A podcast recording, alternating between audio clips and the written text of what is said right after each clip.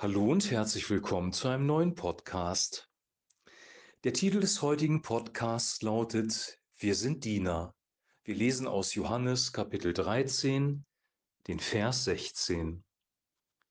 Wahrlich, wahrlich, ich sage euch, ein Knecht ist nicht größer als sein Herr, noch ein Gesandter größer als der, der ihn gesandt hat.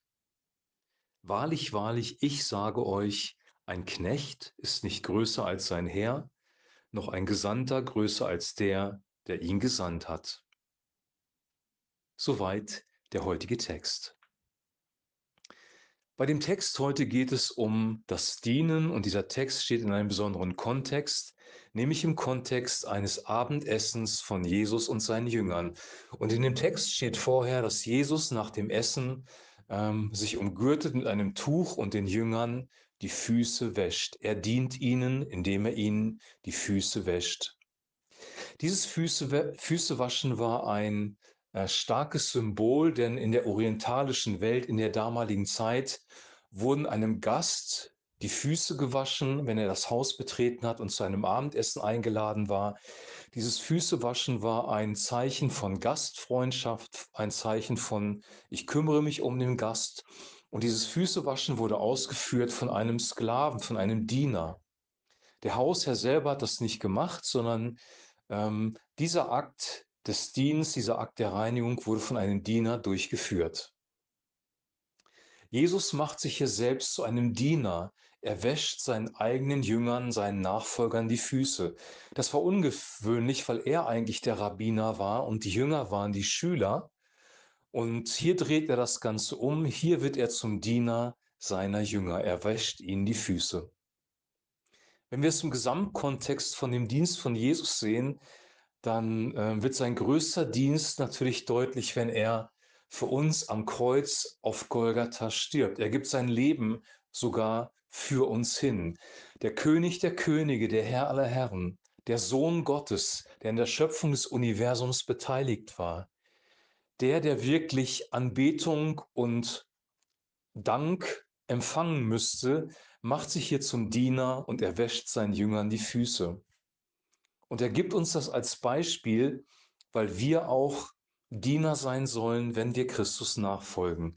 Er sagt nämlich in diesem Vers ja, Vers 16, ein Knecht ist nicht größer als sein Herr, noch ein Gesandter größer als der, der ihn gesandt hat.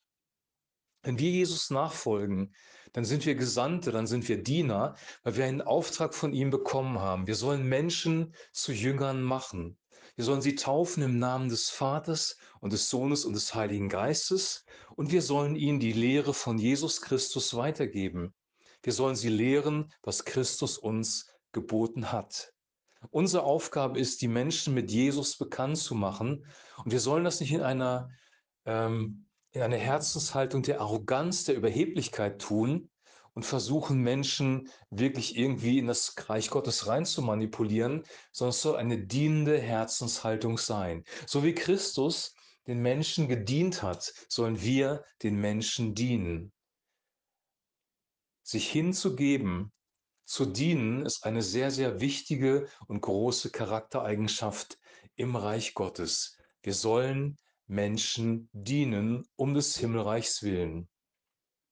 Jesus konnte in Würde dienen, weil er sich seiner Würde bewusst war. Er wusste, dass er der Sohn Gottes ist. Er wusste, dass er der Messias ist. Er wusste das alles. Er wusste, dass er eigentlich der König ist. Und dieser König hat sich aus einer freien Entscheidung heraus entschieden, den Menschen zu dienen. Nicht, weil er gezwungen worden ist. Sklaverei war ja in der damaligen Zeit total üblich. Völker wurden unterworfen, die Menschen wurden zu Sklaven gemacht und diese Sklaven mussten dann in einem Haushalt dienen. Aber bei Jesus war das nicht so. Er hatte Würde. Er war ein König. Er ist Sohn Gottes und er hat den Menschen trotzdem gedient.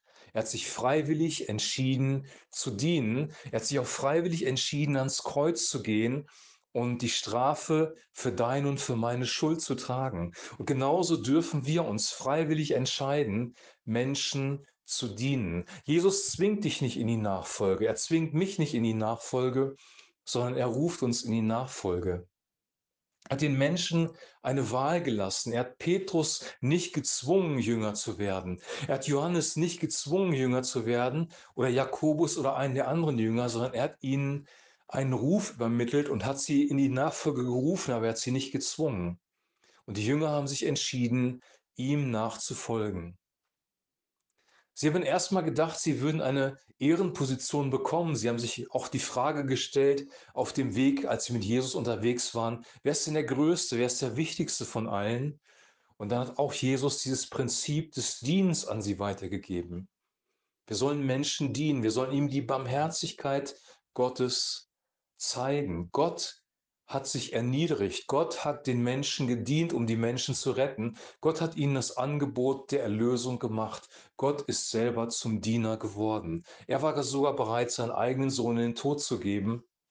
Er war sogar bereit, selber zu leiden für uns Menschen. Und diese Haltung des Dienens, die sollen auch du und die sollen auch ich in unserem Herzen haben.